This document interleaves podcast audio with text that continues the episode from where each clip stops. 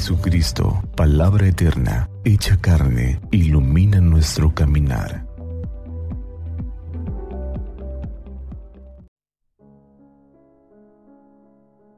...7 de agosto... ...sábado... ...de la semana 18 del tiempo ordinario... ...del Evangelio según San Mateo... En aquel tiempo se acercó a Jesús un hombre que le dijo de rodillas, Señor, ten compasión de mi hijo que tiene epilepsia y le dan ataques. Muchas veces se cae en el fuego o en el agua. Se lo he traído a tus discípulos y no han sido capaces de curarlo. Jesús contestó, Generación perversa e infiel, ¿hasta cuándo tendré que estar con ustedes? ¿Hasta cuándo los tendré que soportar? Tráiganmelo. Jesús increpó al demonio y salió. En aquel momento se curó el niño. Los discípulos se acercaron a Jesús y le preguntaron aparte, ¿y por qué no pudimos echarlo nosotros? Les contestó, por su poca fe. Les aseguro que si fuera su fe como un grano de mostaza, le dirías a aquella montaña que viniera aquí y vendría. Nada les sería imposible. Palabra del Señor. Nos encontramos ante una escena especialmente cruda, puesto que el personaje que en este episodio aparece sufriendo terriblemente es un joven, una persona de, de corta edad. Y esto inmediatamente lo convierte en una persona vulnerable ante el mal. Podemos nosotros ver reflejado en el sufrimiento de este personaje todo el sufrimiento de, los débiles en el mundo y pensar todo lo que padres y madres padecen ante el sufrimiento de un, de un niño, de un joven. En esta ocasión, la causa de que el evangelista atribuye al mal del niño es justamente la presencia del mal.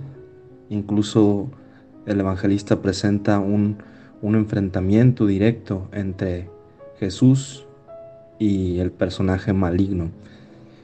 Hoy hablar de, del diablo es un asunto complejo. A veces eh, somos propensos al oscurantismo, al fanatismo. Pero lo que ciertamente no podemos negar es que el mal existe y el mal provoca dolor. En el caso del, del niño que se encuentra eh, lastimándose seguramente por alguna por algún padecimiento psíquico.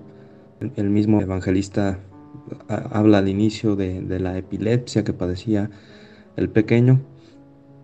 Eh, nos refleja que la influencia del mal provoca dolor sobre el dolor mismo. Y Jesús lo cura de una manera muy, muy bella. Enfrenta al mal y lo reprende de una manera enérgica, severa y lo expulsa. Esto representa el deseo de Jesús de alejar a los seres humanos del dolor. Jesús cura al niño enfrentando al mal, es decir, enfrentando el origen de esos terribles dolores que aparecen descritos en el texto. Jesús ataca directamente el mal. Por eso es que cada curación de Jesús, cada exorcismo, tiene como principal esencia que Jesús es la fuente del bien y por lo tanto es el remedio contra el mal. Lo hermoso de esta curación es precisamente eso, que Jesús arremete directamente contra el mal y cura al niño. Dejémonos siempre curar por Jesús. Santa María de Guadalupe, esperanza nuestra, salva nuestra patria y conserva nuestra fe.